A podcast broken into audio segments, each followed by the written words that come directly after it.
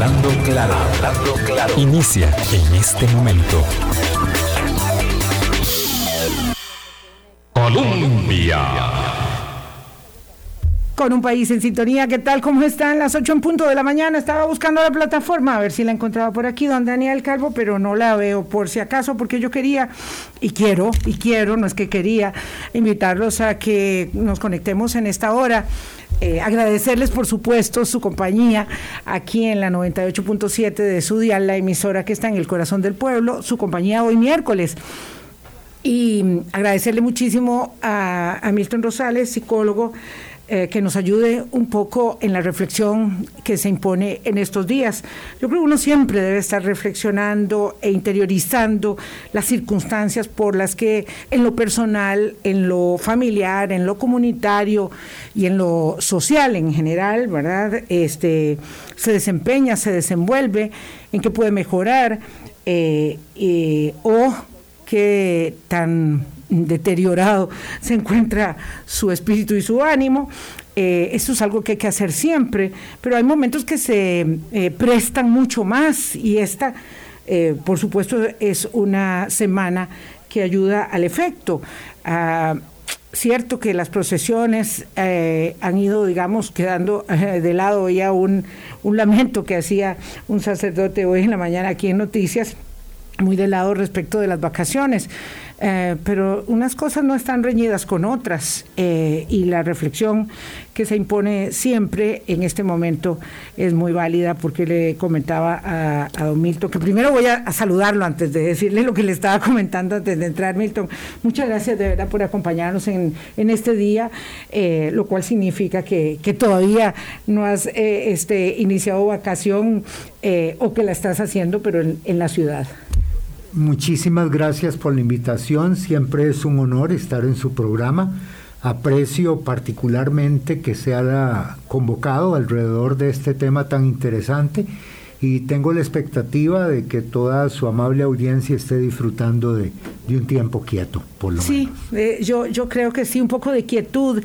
Le decía entonces a, a, Milton antes de empezar, ahora, gracias Daniel, aquí tengo la plataforma por si acaso quieren opinar sobre nuestro tema de hoy. Yo creo que voy a poder un poco revisarla y ponerle mucha atención a Milton al mismo tiempo, vamos a intentarlo. Este, que... Eh, no sé si la expresión, ¿verdad?, más eh, acabada de lo que se puede considerar en las tradiciones judeocristianas y en otras también religiones de pecado, es esta, esta lucha perenne por el poder de los seres humanos, que es, que es, cuya expresión más dramática es la guerra, y es la guerra que estamos viendo en tiempo real en Ucrania, que va mañana ya para 50 días, eh, el destrozo que a su paso va dejando eh, la bota eh, de la invasión en diferentes ciudades eh, de Ucrania que resiste como, como va resistiendo a costa de mucho dolor, de muchas vidas perdidas, de mucho sufrimiento y de muchos millones de personas subidas también de su patria. Ese, ese, ese dramático eh, curso de los acontecimientos de la historia que ahora podemos ver en tiempo real y que antes pues evidentemente era parte de lo que estudiábamos en los libros de historia.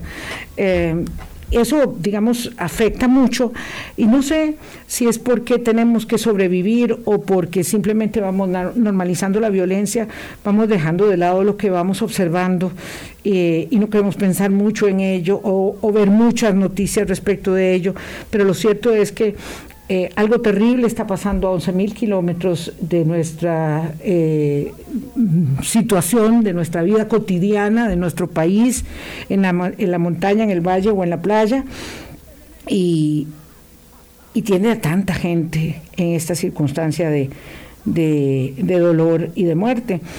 Eh, y mientras tanto nosotros tenemos esta posibilidad de eh, sentarnos a conversar esta mañana, Milton, y tratar de dimensionar un poco lo que se deriva de esa circunstancia y de la propia nuestra alrededor de una campaña electoral que nos dejó tan agotados, eh, que es lo que quisiera que habláramos también en la segunda parte.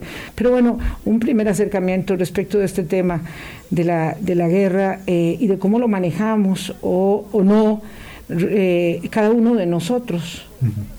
Eh, usted decía que hay cuestiones que se nos han ido normalizando, porque ahora eh, vemos en tiempo real todos estos eventos dolorosos, y aunque al principio nos causen horror, en el tiempo vamos aprendiendo a verlos como parte del paisaje y termina siendo algo que es doloroso, qué problema, ojalá se resuelva pronto, pero ahí está, es parte de nuevo de nuestro día a día.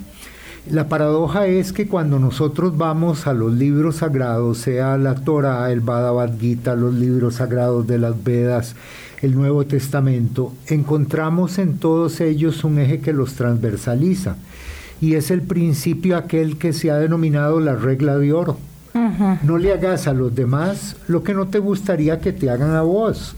Y en sentido positivo, hace por los demás lo que te gustaría que hagan por vos.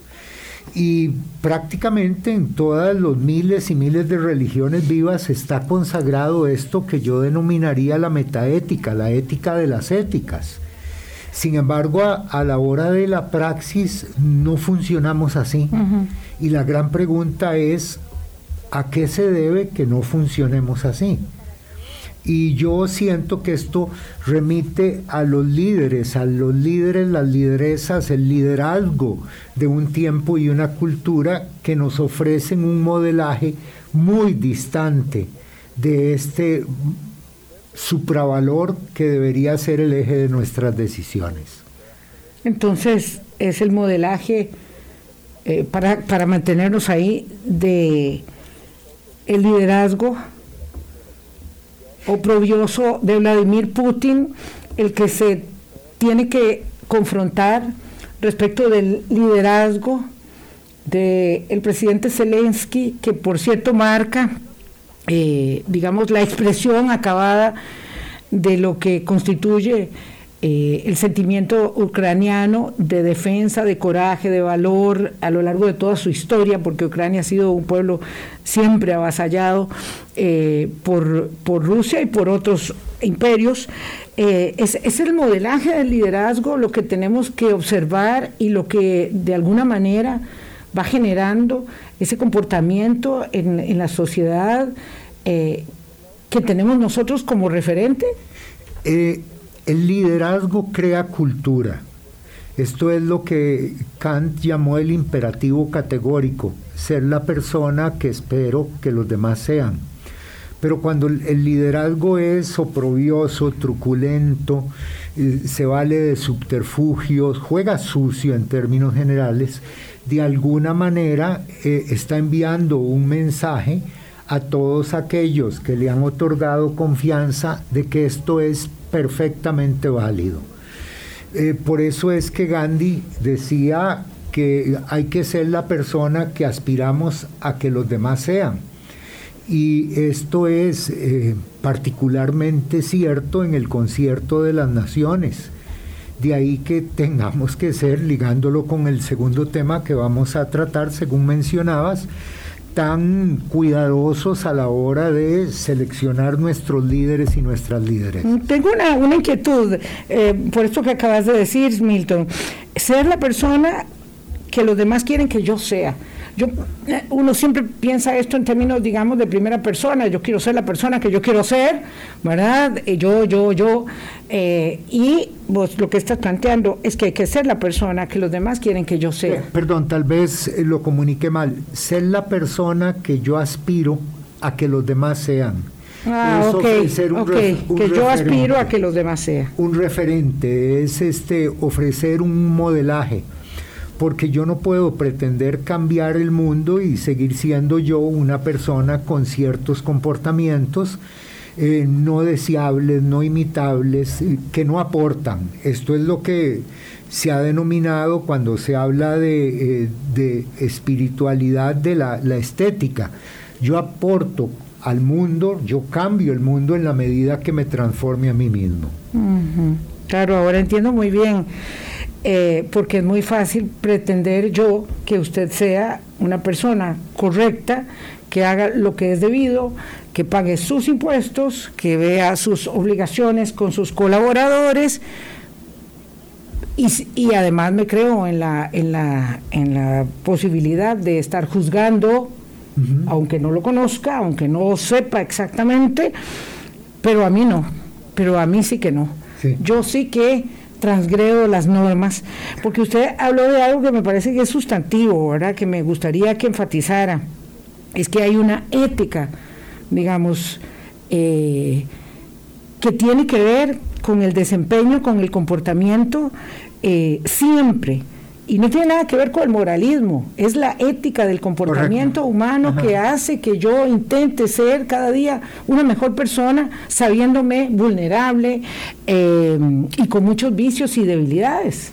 Sí, y, y, no tenemos que ser perfectos para ser decentes. Al mejor mono se le cae el zapote, dice nuestro pueblo, y todos metemos la pata en un momento dado.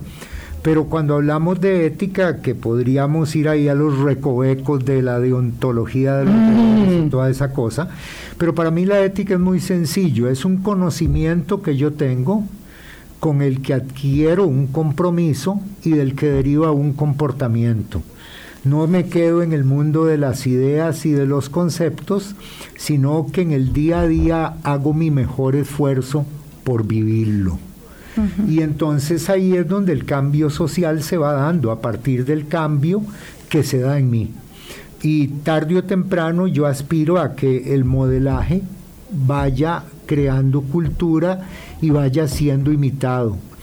Pero el problema también es que hay otras personas que están ofreciendo otros modelos con evidentes resultados que desde un pensamiento simplista invitan a muchos a que, a que lo sigan también, porque sabemos que hay valores, que hay antivalores, que hay líderes positivos, pero también sabemos que hay un liderazgo negativo y es lo que estamos viviendo en, la Rusia de, Putin, ¿verdad? Porque hay mucha gente persuadida de, de, que está haciendo lo correcto, ¿verdad?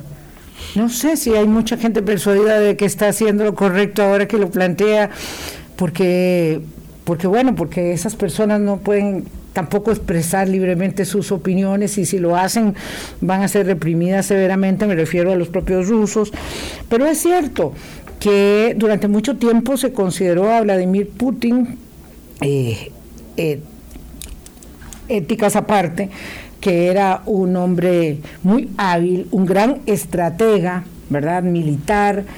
Eh, y lo cierto es que los resultados han demostrado hasta hoy que no lo ha sido no ha logrado sus eh, propósitos eh, de hacerse con la capital de Ucrania, ha tenido que recluirse en, un, en una parte del inmenso territorio del este del, del, Donbass, ¿verdad? Por supuesto, porque, porque eh, Ucrania es un país muy grande. y ahora dice que esto es algo inaudito de verdad, pero tampoco nos sorprende, que es que estos son nobles, nobles propósitos que los guían, claro que para vender su, su guerra a lo interno y los miles de muertos que le está causando a las familias rusas también, pero lo cierto es que desprovistos de esa ética y confrontados con la realidad de lo que estamos observando cada vez que la prensa internacional puede entrar a esos lugares que quedan devastados, eh, de verdad hay un, un sentimiento de enorme eh, mm, digamos, eh, frustración eh, y desolación, más que frustración, que hace que, de verdad volvamos a ver para otras partes. Ya dicen que, que ya, ya, no quedan sanciones que aplicar, hay que buscarle una salida para que no se vaya como un derrotado, sino que algo crea que ganó. En fin, toda esta, toda esta cosa terrible que no es el propósito de nuestra conversación, pero que viene al caso porque en efecto hay muchas cosas que nosotros no podemos hacer. Eh, pero hay otras en las que sí podríamos incidir, que tienen que ver más con nuestro propio metro cuadrado, Milton. Sí, y la pregunta que yo me hago es cómo es posible que una persona tan enferma, una persona eh, con evidentes, con claros problemas psicoemocionales, llegue a una posición de poder como esa. ¿Cómo es que logra integrar una camarilla de, de leales, de fieles, porque podemos estar de acuerdo en que no es la mayoría del pueblo ruso la que piensa que él está en lo correcto, pero ciertamente tiene puntos de apalancamiento y muchas personas que están con él y que no importa lo que hagan, eh, lo van a, a validar, lo van a justificar. ¿Cómo es que nosotros llegamos a tener en, en, una posición, en un momento dado, a alguien que puede llevar a un pueblo a su desdicha? Porque esa es la responsabilidad con el liderazgo, que el líder puede llevar hacia su destino más alto a una nación, a una familia, a una comunidad, o puede llevarlo a una situación como en la que está Rusia, que le tomará años, décadas o centurias volver a recuperar el lugar que tenía en el mundo, que lo había logrado con esfuerzo, y volver a recuperar la confianza que es tan frágil y tan fácil de perder.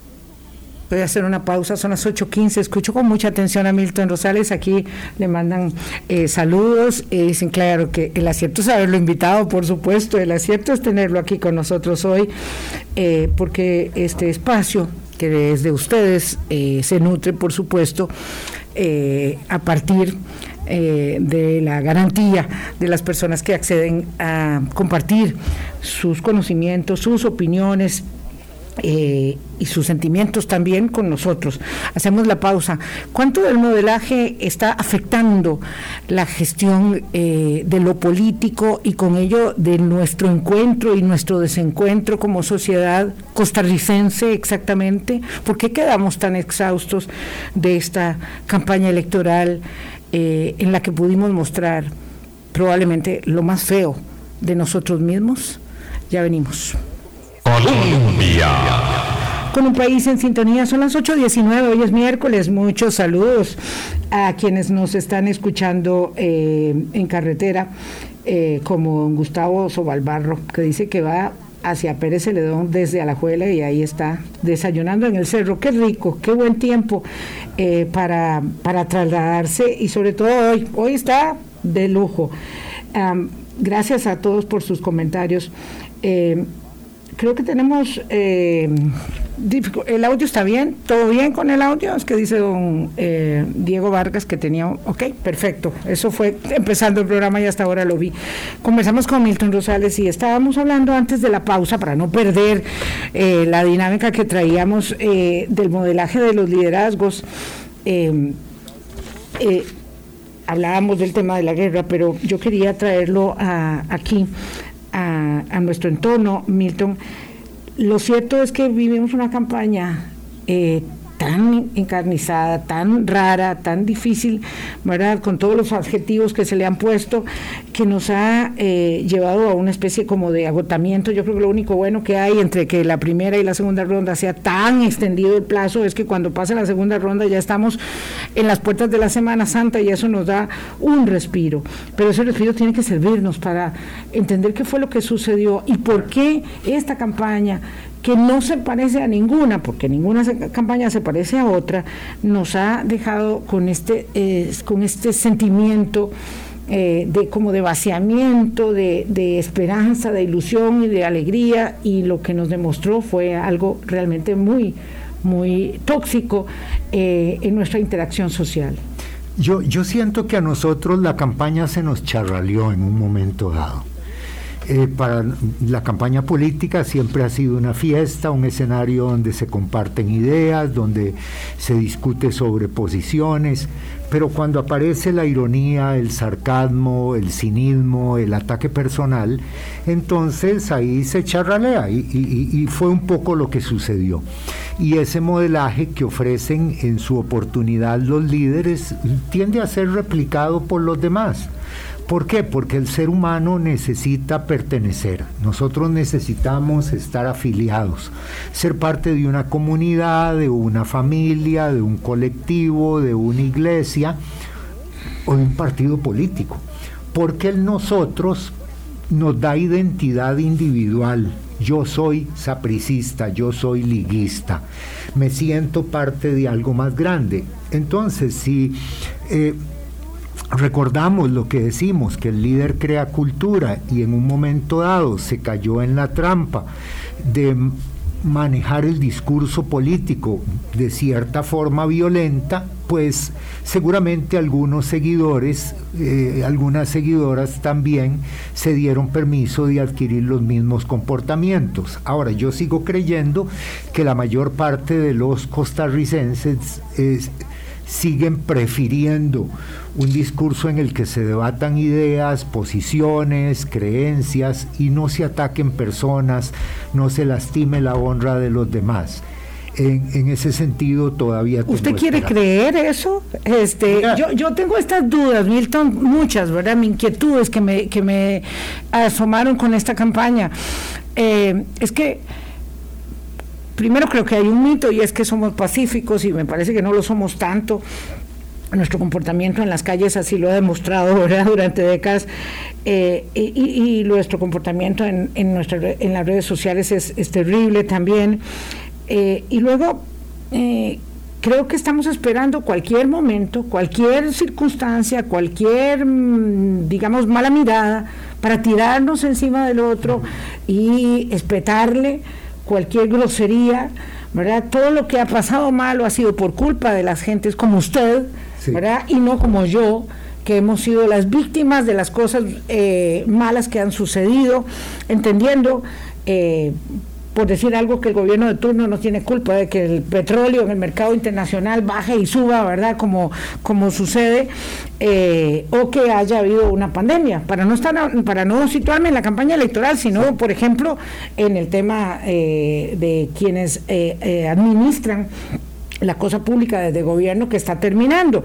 Pero igual con la campaña eh, electoral, eh, si yo encuentro ese, ese modelaje que dice usted de los dos finalistas en la contienda, ¿verdad? que era como una competencia, a ver quién insultaba más y agredía más feo, entonces todos los demás estamos validados y ya por eso actuamos de esa manera no tenemos esta autocontención para conducirnos de una forma adecuada y si usted me insulta, yo necesariamente tengo que eh, insultarlo a usted.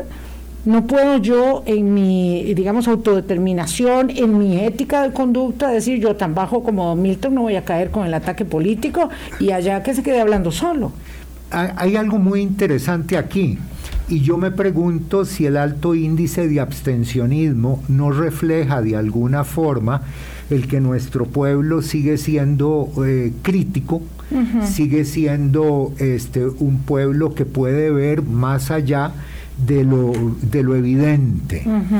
Sí, yo creo, por ejemplo, regreso al, a lo de las redes sociales yo también tengo en redes sociales un grupo de personas que confían en, lo que yo pongo ahí, leen lo que yo leo, me saludan, pero en un momento dado se colaron troles, odiadores de tiempo completo. Y ah, ¿En la suya? Sí, sí, sí. Ah, no puedo creerlo. Claro que sí, sí, sí. Suceden todas. Ah. Y yo dije, bueno, voy a cerrar esto. Esto es eh, trabajo, esto pero me dije, mira, por cada uno de los odiadores hay 50 personas que son amables, que son corteses, que son gentiles. Yo quiero creer que esos odiadores, que también los hay en política, no evidencian, no son una muestra de la totalidad de lo que nuestro pueblo es. Yo sigo creyendo que nosotros somos un pueblo inteligente, que quiere madurar, que quiere crecer y que sigue apostando por el trato amable, el trato cordial, por discrepar, pero en un ambiente de respeto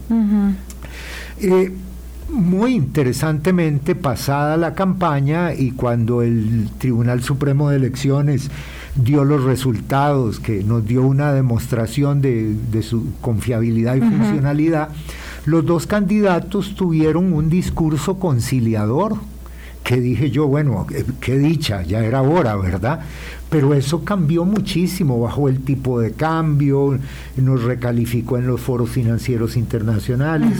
Entonces ahí es donde yo, que quizás todavía soy muy utópico en algunas de las cosas, pero decía Galeano que la utopía sirve para tener hacia dónde ir, sigo creyendo que nuestro pueblo tiene un, un, un arraigo en la buena manera de relacionarnos y de tratarnos. Y es que Vilma, si nos tocó viajar juntos en un tiempo y una cultura, por circunstancias que no logramos entender, Hombre, hagámonos el viaje bonito, dejemos de estar eh, atacando personas, ataquemos problemas, ataquemos ideas, pero a las personas respetémoslas. Mm.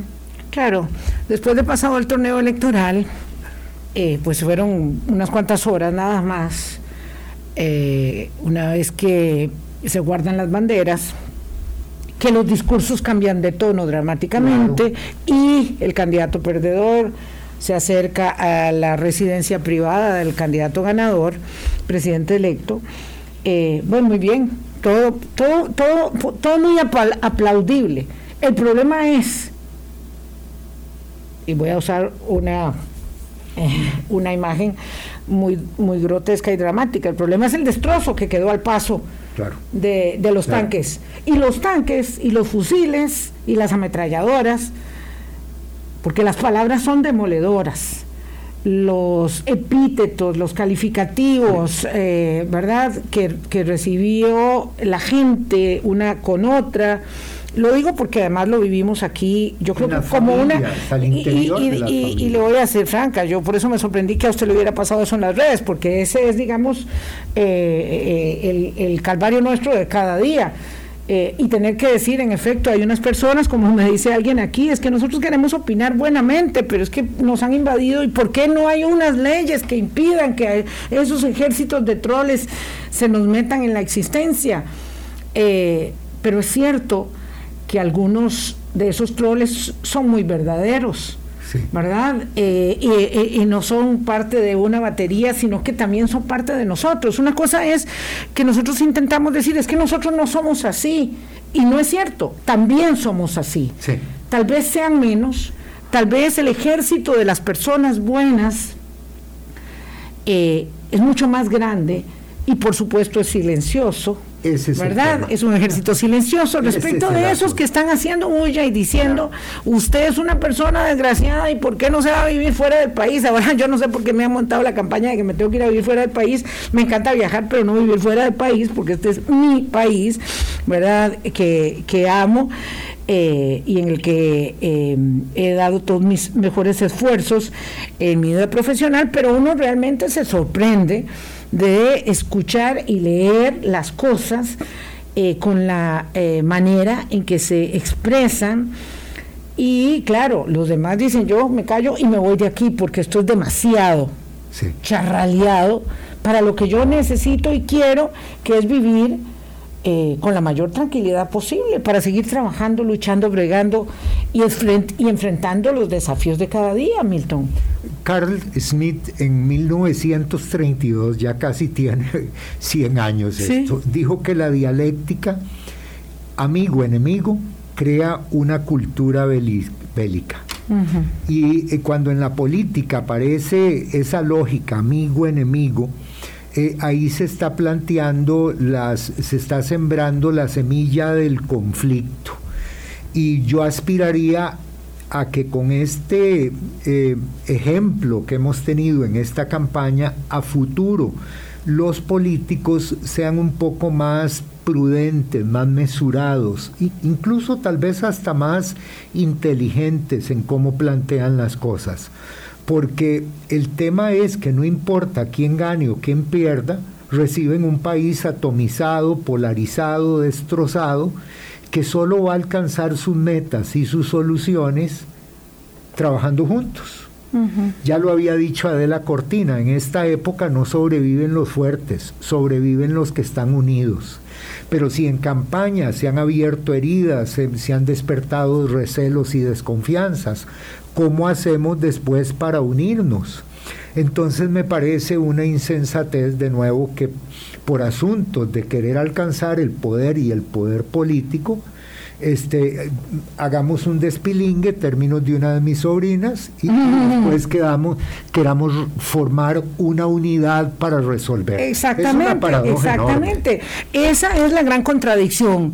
Una campaña eh, que en la expresión de los liderazgos, ¿verdad? Y evidentemente estoy hablando de don José María Figueres y don Rodrigo Chávez, genera un modelaje de confrontación y si usted me golpea yo le pego más duro y si usted me pega la espinilla yo trato de meterle un, un, cato.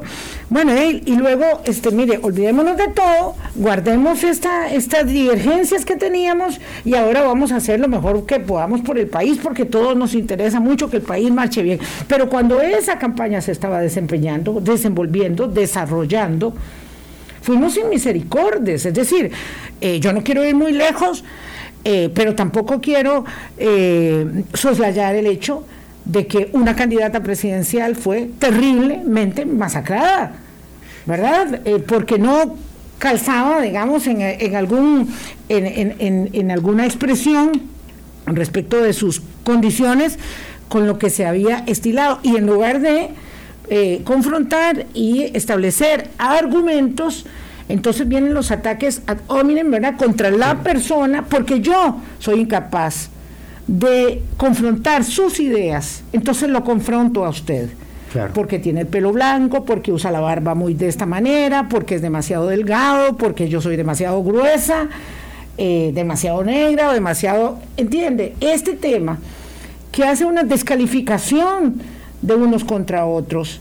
Y que además, pues evidentemente aquí estaban elementos muy, muy delicados, como el tema del acoso sexual o el tema del abuso patrimonial, eh, temas que, que digamos que ya vulneraban las condiciones de salida que uno esperaría de los líderes políticos que le representan y que fueron los escogidos, porque por una razón, o, las que sean, los escogidos por nosotros, para llegar a la segunda ronda fueron esas dos personas. Y luego todos, yo escuché mucha gente diciendo voy a votar con una presa en la nariz.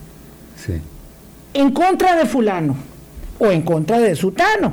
pero con una presa en la nariz, ¿por qué esa circunstancia se abonó hasta convertir esto de verdad en un no sé si es en un charral o en un chiquero. Yo oí a alguien decir, eh, yo he votado en contra de en las últimas campañas políticas. En todas. Y yo me decía para mí, este, qué bueno sería que nosotros a futuro no votemos en contra de, sino a favor de, pensando en que alguien está modelando se está convirtiendo en un referente de lo que a todos nos gustaría hacer, pero no en la campaña, sino post campaña, en el día a día, en la cotidianidad. Pero algo que hay que reconocer, Vilma, es que el patriarcado goza de muy buena salud. Sí, sí. Es cierto. Eh, todavía hoy estamos en una enorme discusión sobre la elección, ojalá, de, de la nueva magistrada de la sala constitucional y se habla de que hay una campaña política al interior de la sala constitucional. y son cuestiones que nos paralizan porque no se ven el mejor candidato, la mejor candidata, sino que se ven intereses de grupos, intereses particularísimos que de alguna manera permean los, los poderes de la República. Y siento que nosotros, nosotras hemos de tener un compromiso con higienizar nuestro país, porque eh, de, verdad eh, tenemos cosas maravillosas, seguimos siendo un país referente y lo seguimos siendo a pesar de que esto lo quiero clarificar. Yo, eh, quiero apuntar en esa misma línea. Usted sabe que, bueno, yo estaba de viaje en Portugal y, España y coincidí o mejor dicho coincidió porque llegó después el presidente de la República. eso fue una, una, casualidad. Entonces, en, esta parte del viaje en España, yo observaba los comentarios de la prensa y de las personas. Eh, en alguna de esas actividades fui, por ejemplo, a un conversatorio de Europa Press que tenían con el presidente de la República, que era, digamos, de acceso libre, eh, y en alguna otra actividad también pude entrar. La expresión, digamos, de reconocimiento hacia Costa Rica, ¿verdad? Como este país de defensa de derechos humanos, del plan de descarbonización que deja a los europeos, los deja alucinando porque claro, ellos no tienen una matriz como la nuestra y eso los tiene en gravísimos problemas en la crisis justamente eh, de la guerra de Ucrania y de el poder que tiene Putin para el suministro eh, de gas en Europa. Eh, pero bueno, el punto es que cuando hablan de Costa Rica, la gente habla con una enorme admiración, ¿verdad? ¡Wow! Ese pequeño país. Y la gente te dice en cualquier lado, ¿y usted dónde es? De Costa Rica. ¡Ay, yo quiero ir! ¡Ay, es que yo lo que quiero es ir a Costa Rica un día! O el que te dice, no, ya yo fui y lo que quiero es volver. Pero nosotros estamos aquí, eh, digamos, eh, ninguneándonos, basureándonos, ¿verdad? Todo el tiempo.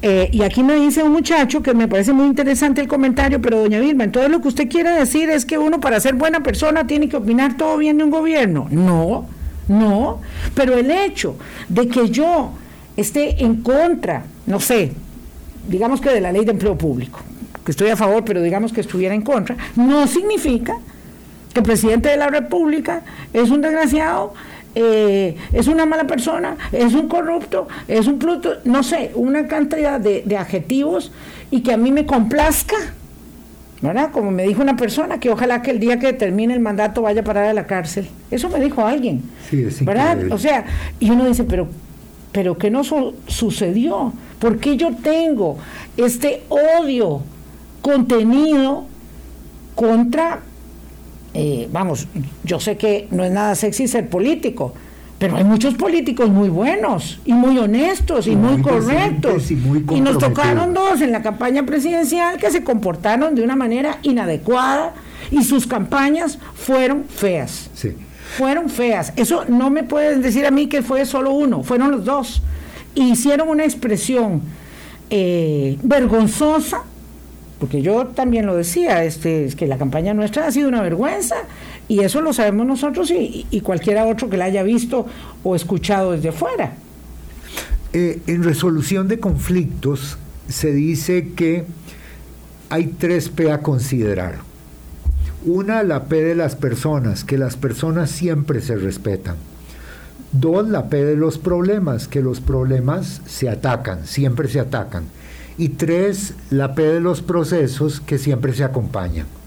Pero el problema es que nosotros a veces confundimos y atacamos las personas. Las personas. Y no los problemas. Claro, claro. No podemos personificar eh, los problemas. Las personas siguen siendo dignas de consideración, de respeto, de escucha empática para que podamos entendernos, porque el hecho de que pensemos distintos no nos convierte en enemigos, el hecho de que pensemos distinto nos ayuda a tener una perspectiva más amplia. El día que todos pensemos igual, nos vamos a afirmar en nuestros errores. Ahora, el cambio que nosotros esperamos en, Costa Rica, nosotros y nosotras, no es un cambio de comportamiento, es un cambio de creencia, es un cambio ideológico, es un cambio a nivel sustantivo, en donde entendamos claramente eh, que somos personas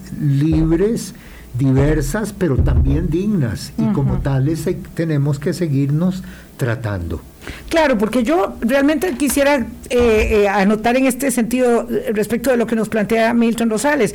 Es que cuando yo no soy capaz de reconocer su dignidad como un ciudadano para opinar o tener una postura o defender un criterio, realmente me estoy comportando de una manera muy indigna yo muy indigna yo. A ustedes no le pasa nada. No le pasa nada con que yo sea exactamente tan primitiva. Este, pero, y el, y el tema es entonces reconocerme como una persona que no tengo, eh, digamos, un parámetro ético mínimo de comportamiento en la convivencia, porque puede suceder en la familia, puedo comportarme como un troglodita ¿verdad? Y obligar a mi familia a conducirse con apego a una manera de ver el mundo yo y que los demás no puedan opinar ni tener libertad, cosa que pasa mucho en el entorno familiar. Eh, o puedo en eh, el, entramado social eh, convertirme en un juzgador de todos los demás, pero que conmigo nadie se meta. Pero que conmigo nadie se meta porque yo ahí sí quiero ser absolutamente reivindicatoria de mi derecho a pensar como a mí me da la gana. Y yo pienso que es un poco esto lo que nos ha conducido a este estadio donde nos, las personas no tienen unas ideas distintas, las personas no son un rival en lo deportivo a vencer, sino que todos son enemigos. Enemigos, y resulta que en esta campaña electoral lo único bueno y a mí me sorprendió mucho porque estaba, yo le digo ya a muchos kilómetros de distancia, que observé, fue que ganó la selección nacional y todo el mundo tuvo en eso un enorme respiro que Dios libre hubieran perdido. porque entonces dijimos, ay, la camiseta roja, esto, nada, estos 11 detrás de la pelota, es lo único que sostiene el tejido social costarricense de cara a un momento en el que hay que ir a votar por obligación, arrastrado, sin entusiasmo, contra el otro. Sí, y no podemos aquí únicamente eh, señalar a, los partidos políticos. No, no, porque la conflictividad depende de la socialización y ahí hay que preguntarnos eh, qué pasa en nuestra casa, cómo se manejan las diferencias, cómo hablamos del que piensa distinto. Tenemos actitudes descalificativas hacia papá o hacia mamá o hacia los chiquillos. Tenemos que pensar cómo se está educando en escuelas y colegios los agentes de socialización primaria. Tenemos que pensar si aún en los grupos religiosos se insiste en esta lógica santos y pecadores, amigos y enemigos, porque ahí se está reforzando esa dialéctica de la que hablaba Carl Smith y que después la vemos en el día a día y en lo cotidiano. Eh, tenemos que prescindir de las respuestas automáticas, tenemos que ser, eh, tenemos que darnos la oportunidad de ser más reflexivos y preguntarnos con lo que voy a decir, con lo que voy a proponer, estoy siendo parte del problema o parte de la cultura. Sí. Son respuestas conscientes a partir de lo que percibimos, sentimos y deseamos. Ahí es donde yo creo que está parte de la clave. Sí, voy a hacer una pausa, son las 8.43, qué, qué enriquecedora. Eh, le, le, digo, Milton, para mí también esta, esta conversación eh, y, que no se agota evidentemente eh, hoy, sino que tendremos que volver sobre ello eh, para poder entender qué estamos haciendo. No solo qué nos pasa, porque yo oigo mucha gente diciendo, ay, ¿qué fue lo que nos pasó el 3 de abril? No, no, ¿qué fue lo que hicimos?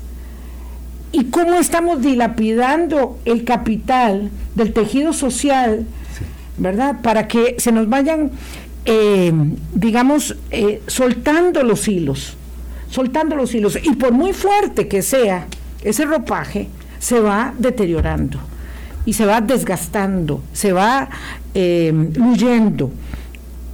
Y entonces tenemos la obligación de volver sobre nuestros pasos, porque no podemos nosotros, digamos, y lo veo desde el adultocentrismo, darle a nuestros hijos y a nuestros nietos una, una suéter eh, llena de huecos, el tejido social todo destruido, diciéndole, bueno, y a ver cómo se cobijan, ve a ver cómo cobijan la democracia que vamos dejando aquí votada a punta de eh, golpes, manotazos y una guerra verbal, ¿verdad?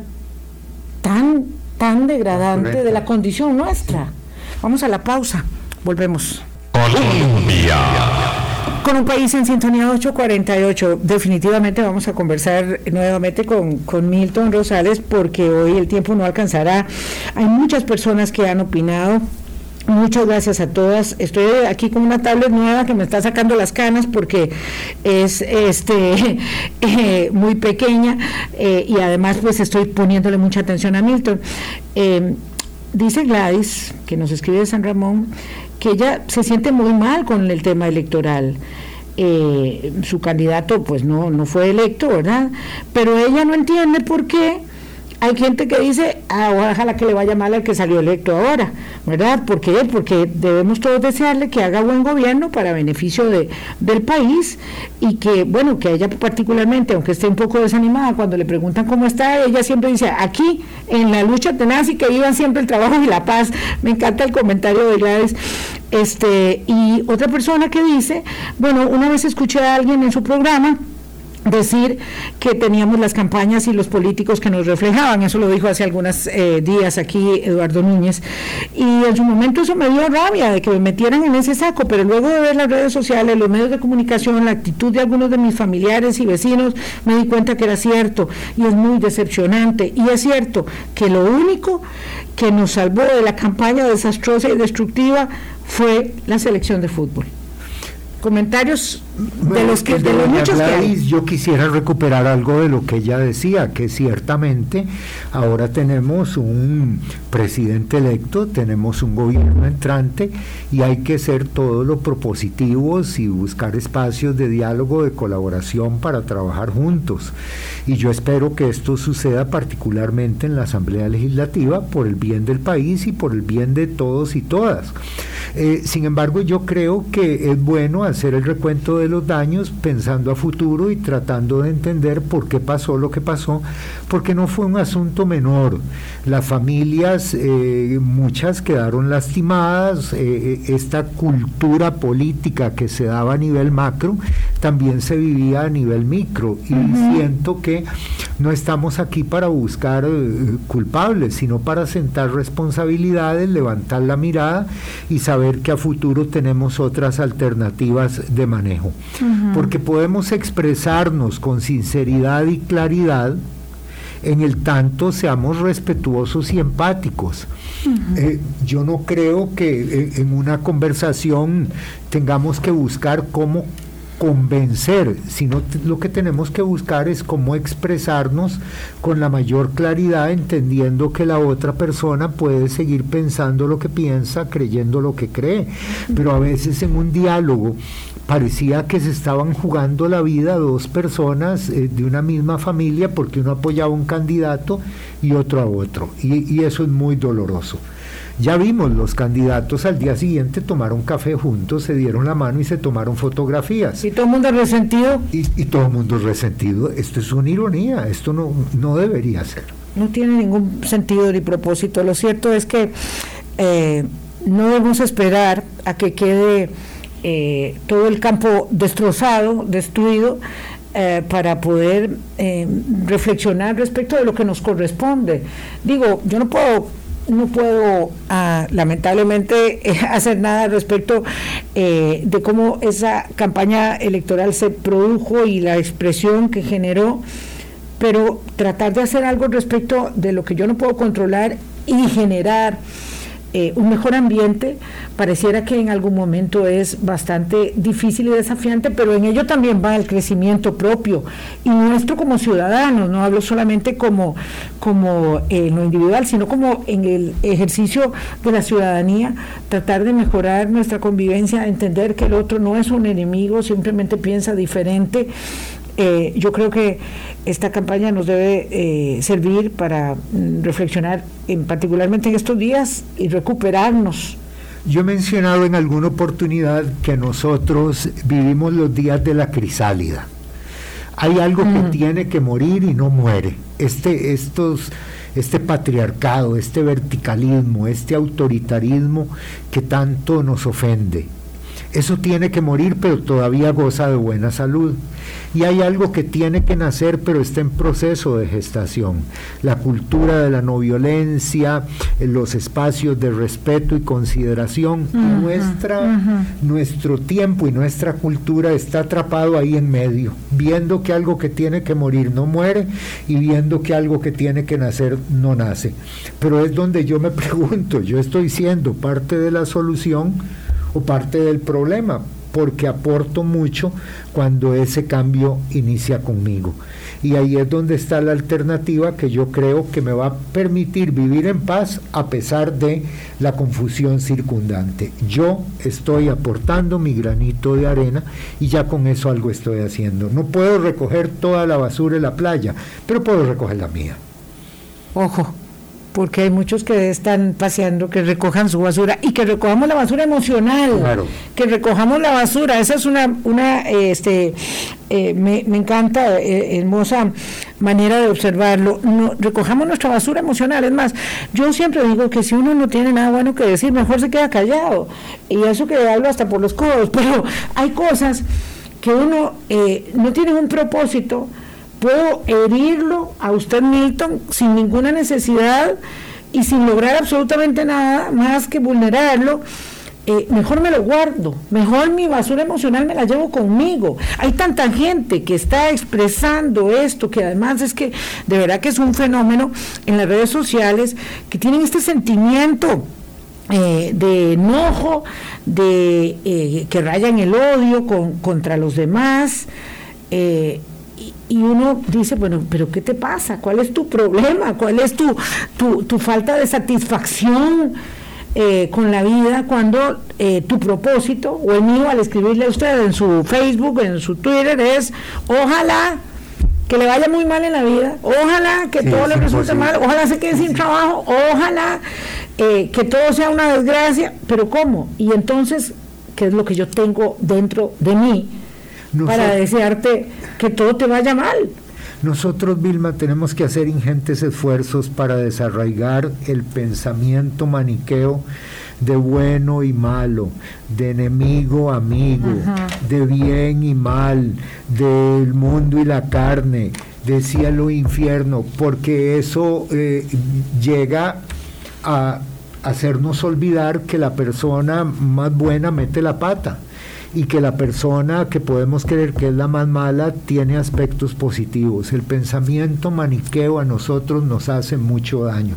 Yo conozco gente maravillosa que en un momento dado cometió una estupidez y conozco gente de verdad que es muy torpe, pero en un momento tiene una iluminación y, y comenta algo que a mí jamás se me hubiera ocurrido pero todos los aspectos que vienen a dividir, a polarizar, a atomizar, deberíamos tener cuidado con eso, porque nos puede hacer irrespetar a personas que en un momento dado podrían ser nuestros aliados.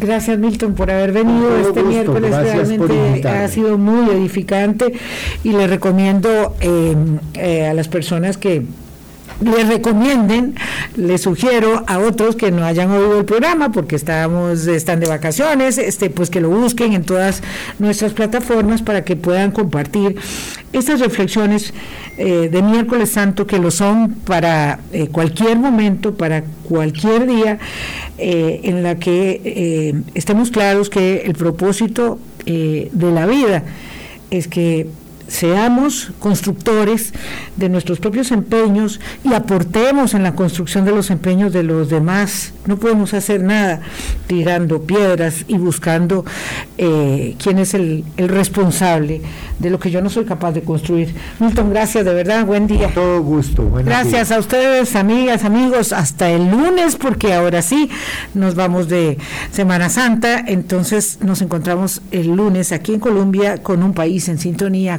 Cuídense muchísimo. Chao. Hablando claro, hablando claro.